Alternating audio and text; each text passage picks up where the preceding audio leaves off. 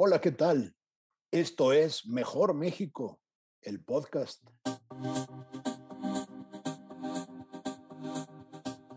Gracias por acompañarnos en esta ocasión.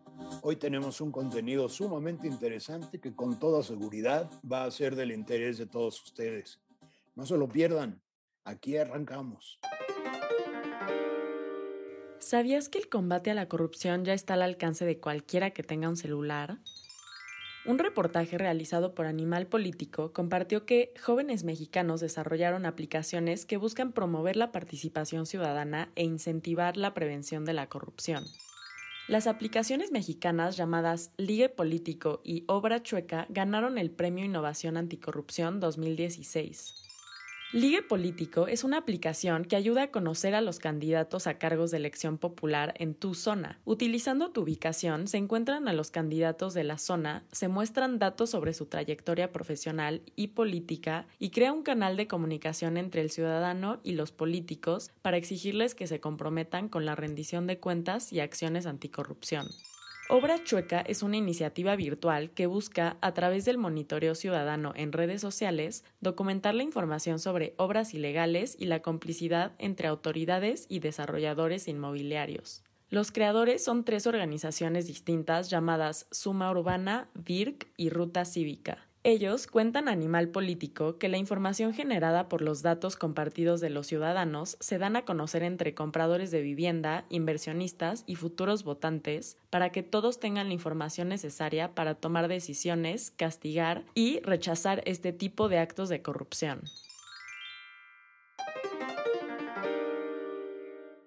Hoy están con nosotros Erika Díaz Ulloa, quien es responsable del área legal, compliance y gestión de riesgos en Covestro México, empresa alemana del sector químico. Ella es licenciada en Derecho por la Universidad La Salle, maestra en impuestos por el Centro Europeo de Estudios Garrigues en Madrid y cuenta con una especialidad en protección de datos personales por la Universidad de Guadalajara y el INAI. Es miembro del Consejo Consultivo de Alliance for Integrity. Además, Marco Pérez Ruiz, quien actualmente es Network Manager de Alliance for Integrity en México, Colombia, Ecuador y Perú. Él es responsable global por el tema de género, maestro en alta dirección MBA por la Universidad Anáhuac, México y licenciado en psicología. Además es un reconocido conferencista, tallerista y desde 2015 profesor universitario impartiendo diferentes materias de emprendimiento social y sostenibilidad. Marco, Erika, muchas gracias por estar con nosotros en este episodio de Mejor México, el podcast. Bienvenidos. Muchas gracias por la invitación. Yo estoy fascinada de estar con ustedes, platicar de estos temas tan interesantes y apasionantes para nuestro México. Sí, es una gran plataforma. Seguimos mucho su contenido y pues bueno, listos para compartir y seguir construyendo en conjunto. Buenísimo, muchas gracias, muchas gracias. Oye, Marco, un poco sobre contexto ¿Qué es Alliance for Integrity? Claro que sí, es un programa global eh, que busca promover la integridad empresarial. Alliance for Integrity es un programa implementado por la Cooperación Alemana para el Desarrollo, por la GIZ. Estamos presentes en, en más de 13 países en Asia, África, evidentemente en Europa y aquí en América Latina es en donde tenemos más presencia. Y aquí, como el nombre lo dice, somos una alianza una acción colectiva. Estamos totalmente enfocados en el sector privado, en empresas, principalmente en pymes, dándoles herramientas muy concretas para implementar un programa de integridad y por ende lo que esto representa y las puertas que le abre, pero también trabajamos con empresas multinacionales que son las que van compartiendo estas buenas prácticas y, son los que realmente indican cómo lo están haciendo. Entonces es una acción colectiva, también trabajamos con gobierno, con otros donantes, Buscamos construir sobre lo ya construido, unir esfuerzos, nunca duplicar. Y bueno, el segundo eh, término en nuestro nombre, además de la alianza, pues es la integridad, ¿no? Y la integridad hace ver que si bien somos un programa que entra en la categoría de anticorrupción, nuestro enfoque es totalmente preventivo, ¿no? Totalmente positivo, incluso compartiendo por qué, en este caso para el sector económico, por qué realmente es buen negocio la integridad empresarial. Y una de estas empresas con la que ustedes tienen eh, convenios es Covestro, ¿cierto, Erika? Es correcto. Nosotros llevamos ya varios años trabajando en conjunto con Alliance for Integrity eh, iniciamos nosotros también a través del DEPE, esa fue nuestra primer eh, contacto que tuvimos, fuimos invitados a participar en este súper taller que dan de empresas para empresas, entonces fuimos en ese momento como oyentes, pero nos llamó muchísimo la atención esta iniciativa y el poder sumarnos ya no de una manera ah, eh, pasiva como oyentes, sino de una manera activa, la manera en la que podíamos nosotros también contribuir y colaborar sumándonos a este proyecto, siendo también capacitadores, pero después se fue ampliando nuestra participación y formamos parte del grupo, ¿no? Yo me siento parte de Alliance for Integrity. ¿Cómo son estas capacitaciones o el programa que lleva la iniciativa de Alliance for Integrity? ¿Cómo es en México? Puedo yo primero compartir un poco la estructura y creo que Erika va a poder complementar con, con la experiencia en primera persona pero este es un taller eh, que consta de tres pasos. El primero es nos acercamos con oficiales de cumplimiento, que son expertas y expertos en el tema, que son quienes en el día a día lo viven, que están ahí en la línea de batalla, por así decirlo, y les compartimos una metodología que ya es global. Es una metodología de un taller de ocho horas que busca ser muy práctico. Evidentemente las y los oficiales de cumplimiento ya conocen este contenido. Lo que nosotros damos es la metodología, la dinámica, la forma, la plataforma para realmente esto poderlo expandir. Ese es el primer paso, el formar a los y a los a las y a los formadores. El segundo paso es cuando estos oficiales de cumplimiento que nosotros les llamamos entrenadores, entrenadores de porque literal es de empresas para empresas, ellas y ellos imparten el taller de ocho horas a las pymes, pero son talleres de remangarse las mangas y de ponerse a trabajar y hacer un programa de compliance, de integridad desde ceros, ¿no? Con un análisis de riesgos y la realidad es que es un intercambio muy real y muy honesto, porque pues todas las personas que están ahí, tanto las y los entrenadores como las pymes, lo hacen de forma voluntaria, no vinculante, gratuita, quieren estar ahí. Entonces realmente se aprovechan esas ocho horas. Y finalmente el tercer paso, que creo que es uno de los más valiosos, al terminar el taller, las pymes tienen acceso a una mesa de ayuda en línea para descargar todo el contenido, porque pues esto no es que nosotros hayamos inventado el hilo negro. Nuestra bibliografía consta de más de 110 referencias de la OCDE, de Naciones Unidas, aquí en México del CESNA, de la función pública, de buenas prácticas de otras empresas, de lecciones aprendidas, y son preguntas que también las pymes pueden hacer en una especie de hotline, preguntas de implementación. En México hemos dado 19 de estos talleres desde 2016. Hemos dado en la Ciudad de México, los hemos dado de forma subnacional. Se ha impactado, en cada taller es un 25, 30 representantes de pymes, entonces pues es, es un buen número. Y siempre lo hacemos con otros gremios, cámaras, con el Consejo Coordinador Empresarial, con Coparmex, con la Red de Pacto Mundial para unir esfuerzos. Sumando a la respuesta de Marco, en mi experiencia en estos talleres de DEPE, yo he participado en varios y en términos generales en la práctica se divide en tres fases o en tres momentos. Uno, hablamos eh, sobre la teoría general, de dónde viene esta necesidad de tener políticas anticorrupción, políticas de compliance o políticas de integridad en las compañías. Un segundo momento en el que explicamos de manera práctica cómo puedes implementarlo ya en la vida real y también tomando en consideración que cada empresa tiene estructuras diferentes, que cada empresa tiene tamaños diferentes y entonces tal vez en las pymes no puedes exigir o no puedes pedir que exista un departamento específicamente de, de compliance o de integridad en el que sea un especialista de compliance el que esté a cargo de este departamento y tenga que entrenar a todos los demás y haga las investigaciones porque los recursos no dan para eso. Pero ya con esta voluntad de poder estar ahí, de querer aprender, se llevan eso de tarea y buscan la manera de poder implementarlo, ¿no? Entonces, la parte también que eh, lo nutre mucho, le enriquece mucho, es que no solamente te puedes encontrar con compliance officers, sino también con personas en recursos humanos, en contabilidad, el director general y también en la otra, y, el tercer punto es que nos enfocamos en enseñarles cómo hacemos análisis de riesgos, que eso en, en pymes generalmente no lo tienen tan elaborado o tan estudiado, pero se llevan una matriz de riesgos preelaborada para que sea más fácil para ellos llenarlos de acuerdo a los riesgos que cada una de sus compañías lo tengan. Y en otro momento también hemos participado en, un taller que está hecho para mujeres de manera específica, para mujeres emprendedoras y sigue esta misma estructura, se habla de manera general, eh, de dónde viene la necesidad de tener estos programas, pero también nos enfocamos en las necesidades que puedan tener las mujeres emprendedoras en el momento de estar implementando estas políticas al interior de sus negocios. Me quiero regresar un poquito a este término que usaron eh, Marco y Erika sobre compliance y también decirnos por qué es importante que las empresas lo tengan y también a ti como empresa, ¿para qué te sirve la integridad? El término de compliance es un término anglosajón que ya ha sido adoptado por lo menos en la mayoría de las empresas que tienen estos departamentos de integridad o de ética. Cada uno le llama de manera diferente, pero sí te puedo decir que este concepto o término de compliance cada vez va abarcando más terreno, pero la traducción es cumplimiento.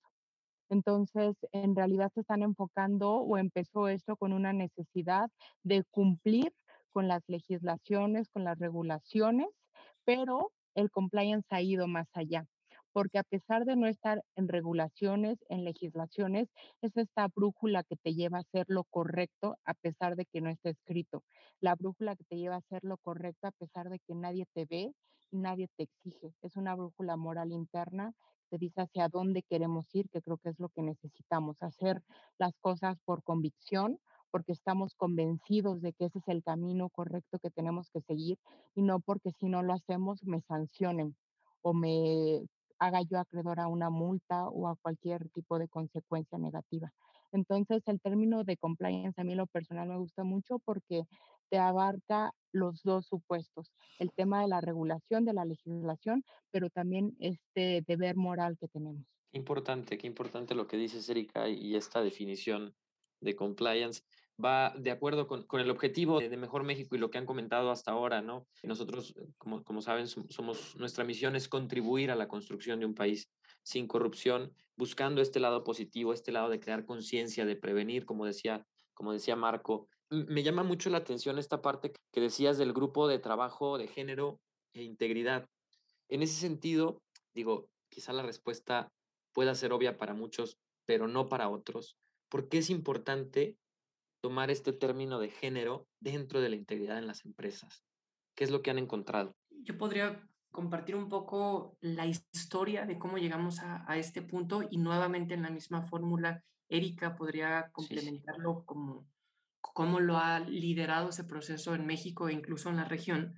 Pero en los últimos 20 años en la comunidad internacional se ha empezado a estudiar este vínculo este, entre estos dos temas. Primero se analizaba el origen, ¿no? Que si por el, que por si el, el sexo biológico determinaba que una persona fuera más capaz o menos de corromper, y ahí evidentemente los resultados se dieron que no existe información para poder argumentar este supuesto, porque incluso podía terminar reforzando estereotipos de género que no queremos llevar. ¿no? Haciendo ver que una persona únicamente por su género o por su sexo debería comportarse de cierta forma. Lo que sí, se, evidentemente, se empezó a poner en palabras porque era algo que se, se vivía en carne propia, es que pues la corrupción afecta a todas y a todos, pero los roles de género implican que el impacto de la corrupción tenga una diferenciación en género. Y aquí podemos hablar específicamente que, por ejemplo, en el sector económico, las mujeres perciben de forma diferenciada e incluso más profunda el impacto de la corrupción que los hombres. Tanto cualquier tipo de corrupción, meramente hablando por el GAP y, todo el reto de inequidad que existe en toda la agenda de género, pero también con ciertos tipos de corrupción en donde, por ejemplo, el sexo es la moneda de intercambio, como es la sextorsión. Pero esto suena empíricamente, ¿no? Han existido investigaciones de N cantidad de donantes internacionales, de academia, que incluso se van a una perspectiva conductual, ¿no? Eh, en otros culturales, pero lo que nosotros hemos tratado de hacer en Alliance for Integrity es unir esfuerzos para de forma práctica comprender cómo se ve esto en el día a día, cómo se ve esto en México y sobre todo, ¿no? Eh, enfocándonos en un target específico. Podemos hablar de mujeres en compliance y en eso hay redes, por ejemplo, hay una red muy potente en Argentina, en Indonesia, en Colombia misma, de mujeres en compliance. Personas como Erika, que tienen el cargo de oficial de cumplimiento. Pero por otro lado, también empezamos a encontrar cómo las mujeres que son líderes de sus negocios, es decir, emprendedoras, enfrentaban retos todavía mayores al de cualquier emprendedor, si de por sí es difícil montar o empezar un negocio de ceros, la corrupción y su impacto diferenciado en temas de género, pues cómo llevaba esto, ¿no? Y eso fue lo que detonó la discusión, que creo que aquí Erika podrá eh, entrar mucho más a detalle. Sí, claro. Y en ese sentido se realizaron una iniciativa, se, se, organizó una iniciativa que se llama Integrity Coffee, que es justo enfocado para estas mujeres emprendedoras. Y inicialmente era escuchar también o, presentar diferentes ideas de cómo podemos ayudarlas a tener estos programas de integridad en sus negocios. Y nos llevamos una sorpresa que realmente estas también estos foros fueron momentos y espacios de seguridad y de confianza para ellas para hacer catarsis. Y escuchamos todas las necesidades y todas pues este camino tan difícil que han tenido que recorrer en ese sentido y cómo eh, perciben la corrupción de manera diferenciada para ellas por el simple hecho de ser mujer. Nos daban ejemplos muy tristes de cómo el tema de poder negociar algún contrato y que tuviera que ser eh, algún favor sexual, esta moneda de cambio es algo realmente doloroso. El cómo por ser mujer no pueden realizar ciertas funciones o, eh, o son negadas, por ejemplo, a, tener estas negociaciones y les dicen palabras como, no voy a platicarlo contigo, tráeme a tu jefe, haciendo mención ¿no? a poder platicarlo con un hombre cuando ellas son las, las dueñas del negocio, no tendrían por qué estar pasando la batuta o delegar este tipo de negociaciones a alguien más simplemente por el hecho de ser mujer. Entonces hemos tenido grandes aprendizajes también en este sentido y es por eso que al final de, de estos talleres o de estas charlas de Integrity Coffee nos quedamos con la tarea de, bueno, ¿y qué más? ¿Qué más podemos hacer al respecto? No es solamente el escucharlo, sino el cómo podemos llevar esto a la acción. Es por eso que con Marco, eh, Marco ha sido el líder de esta iniciativa de poder trabajar en un árbol de, de, problemas, pero en un árbol de soluciones a esos problemas en los que ataquemos en tres columnas o en tres esquemas cuáles son estas problemáticas más graves que hemos identificado y por supuesto que queremos solucionar. Entonces, eh, no sé si quieras platicarlo, Marco, o me sigo con cuáles son los productos y lo que hemos trabajado en los subgrupos. Sí, claro. Aquí eh, lo que hicimos fue integrar en una metodología en la teoría del cambio lo que habíamos estado escuchando. Algo interesante es que eh, en Alliance for Integrity, parte de la oferta atractiva de nuestra iniciativa es que replicamos los mismos formatos en diferentes partes del mundo. Aquí en México le llamamos Integrity Coffee a este espacio que bien mencionaba Erika, una zona segura en donde las emprendedoras nos compartían. Eh, para nosotros poder entender y traducir en lo práctico lo que empíricamente conocíamos. Lo mismo hicimos en Colombia. Evidentemente, en India, por ejemplo, le llamamos Integrity, ¿no? Por la cultura, ¿no? Y porque ya se ve un poco más. Eh, acabamos de lanzar el Integrity Mate, en Argentina, eh, en África le llamamos Women Integrity Series, pero en México y en Colombia, por la pandemia que lo hicimos de forma digital, que lo coordinamos desde la misma oficina, porque la oficina de aquí de México de Alliance es regional para México y la región andina, Perú, Ecuador, Colombia. Entonces, nos dimos cuenta de la similitud eh, total que había en las respuestas de las emprendedoras de los dos países. Eso sumado con el idioma, el contexto político, eh, cultural, hasta el mismo uso horario, ¿no? Fue que dijimos, pues vamos a unir los resultados. Las discusiones se dieron por aparte, pero ya los resultados nos permitió integrarlo, unir más esfuerzos y hacer este grupo de trabajo binacional con empresas, con gobierno, con sociedad civil, con expertas y expertos de los dos países, para entonces poder responder a estos productos. Digamos que son tres soluciones o tres entregables los que vamos a tener. Entonces, el primero, lo que vamos a realizar es un checklist, una, una lista, una guía que sirva también para asegurar que la perspectiva de género esté en todos los esfuerzos de integridad en las compañías, ¿no? Esto va enfocado o va dirigido para empresas grandes, medianas, pequeñas y también los gremios empresariales. Esa es nuestra intención. El segundo paso o el segundo de los entregables o productos es realizar una infografía que presente la relación entre el género e integridad empresarial. Esto es para poder dar a conocer cuál es esa línea. Hay veces que yo lo he visto en mi experiencia que no es tan fácil el poder eh, mezclar o el, poner, el poder unir el tema de la integridad con el tema de la perspectiva de género o la equidad de género. Entonces, con esta infografía vamos a ayudar a, poder eh, generar mayor conciencia en los diferentes grupos. Y el tercero, que está interesantísimo, es un taller para emprendedoras sobre ética en la negociación. A veces cuando empieza la otra parte a, pedir sobornos o hablar sobre temas de corrupción, se quedan heladas, ¿no? No están preparadas para poder responder con esa seguridad y, con esa confianza eh, de poder llevar una negociación de ese tipo sin perder un negocio.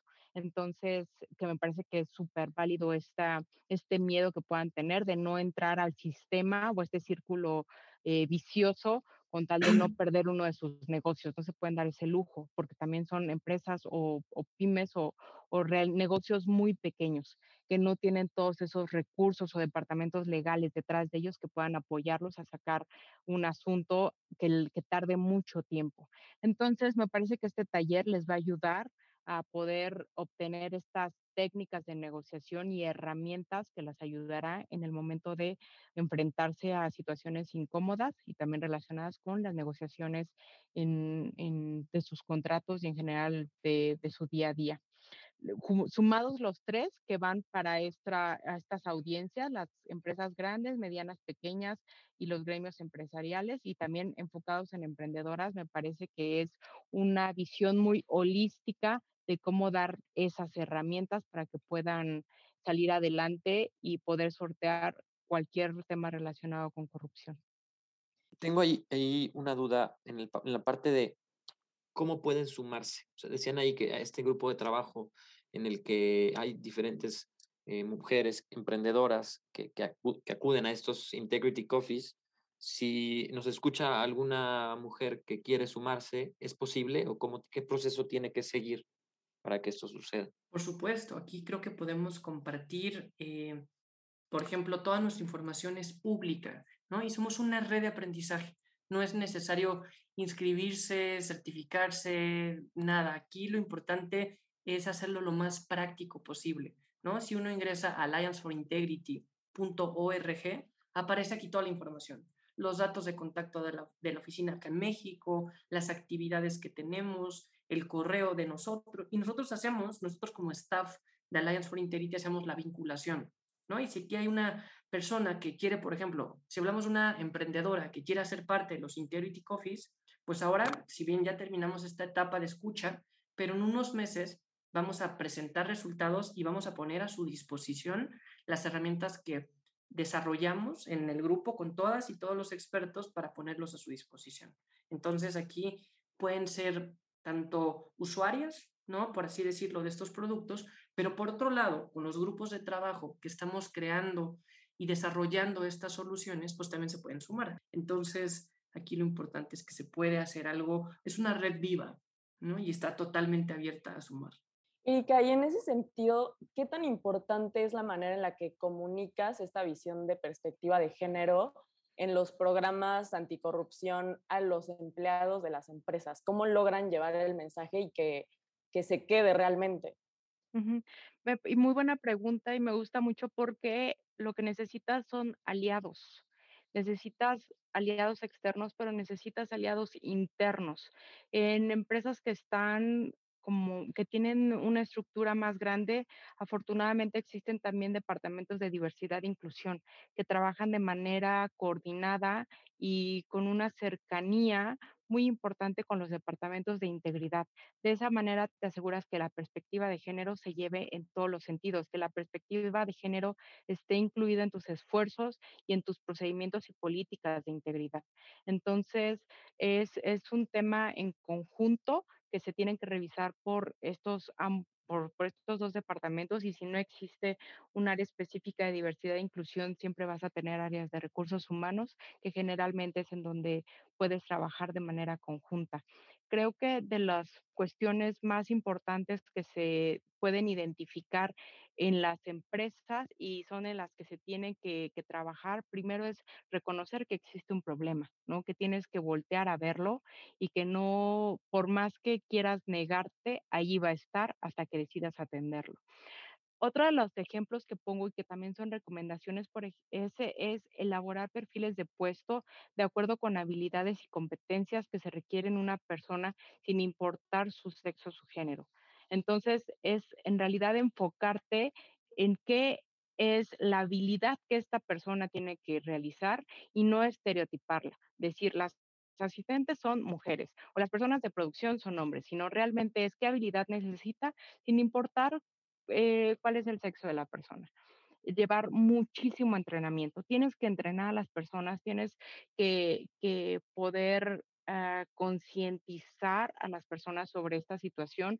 A veces no es que no lo quieran ver o una falta de voluntad, es realmente que no nos han ido preparando para, para poder incluir la perspectiva de género, pero yo creo que con el entrenamiento, entrenamiento y entrenamiento vas a lograr un cambio verdadero al interior de las compañías. También es importante realizar encuestas para conocer la percepción de las mujeres. Tal vez son cuestiones que no pasan por la mente de, una persona y hasta que escucha la necesidad, como por ejemplo programas de maternidad extendidos, es donde puedes realmente descifrar eh, cuál es la necesidad y de qué manera puedes ponerle una solución a eso. Y hablando, por ejemplo, de los programas de maternidad extendidos, el justo el punto justo es realizar programas de paternidad también extendidos para que sea un equilibrio entre los dos, no el no generar que sea una discusión de hombres contra mujeres, sino un equilibrio de hombres y mujeres. Y claro, que es esto que hablaba Marco sobre más bien no reforzar los estereotipos que ya hay, sino dar este entendimiento de, de equidad, justamente. Y Erika, una pregunta un poco más personal, ¿tú cómo fue que te involucraste en este proyecto? ¿Cómo llegaste a ser líder de, pues, de este proyecto de trabajo sobre género e integridad? Por dos uh, motivos en, o por dos momentos en mi vida. La primera, yo además de ser eh, de legal y compliance en la empresa donde estoy, también formo parte del Comité de Diversidad e Inclusión. Entonces, en cuestión de mujeres, estuve muy involucrada. De hecho, soy patrocinadora del primer grupo de mujeres en México y de verdad ha sido completamente enriquecedor y apasionante.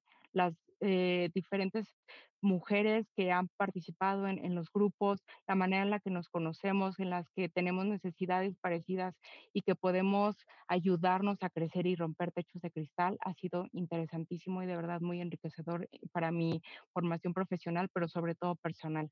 Y el otro momento es justo cuando Marco me invita a participar en los Integrity Coffees como facilitadora y me enamoré del tema, ¿no? Y ya no lo puedo soltar. Entonces, han sido mis dos momentos y agradezco mucho a Marco por esta oportunidad también de expandir mis, mis conocimientos y mis pasiones.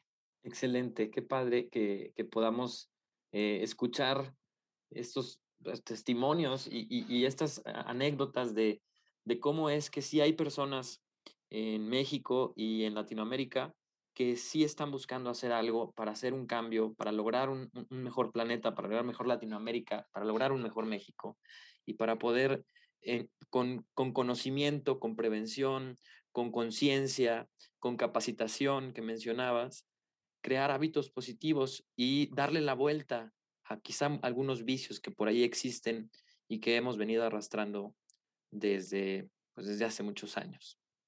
Muchas gracias, Erika y Marco, por estar con nosotros en este podcast. De mi parte, solo agradecer el espacio y nos sumamos yo en lo personal me sumo a los esfuerzos que ustedes hagan para tener un México y un mundo mejor. Muchísimas gracias. Sí, yo también agradecer e invitar a todas las personas que nos están escuchando a, a, conocer un poco más del tema. Aquí, si algo hemos aprendido, porque eh, estamos aprendiendo, ¿no? Sería muy difícil y lo hemos buscado de forma global, personas expertas en género e integridad, poco a poco eh, vamos construyendo sobre el camino, pero el primer paso es, como bien lo decía Erika, hablar del tema tener disposición, intentarlo, ¿no? Perderle el miedo, ¿no? Porque el tema de corrupción evidentemente es un tema muy sensible, pero como que existen muchos canales y hay un camino avanzado, la agenda de género también, pero juntarla da miedo. Y aquí creo que es muy válido eh, el empezar a, a, darnos cuenta que todas, todos podemos contribuir, ¿no? Y también que incluso seas hombre, seas mujer, aquí lo importante es hacer valer la voz de todas las personas por igual. ¿no? Y creo que esto creo que es clave para lograr pues, un, un mejor México, es lo que buscamos en conjunto.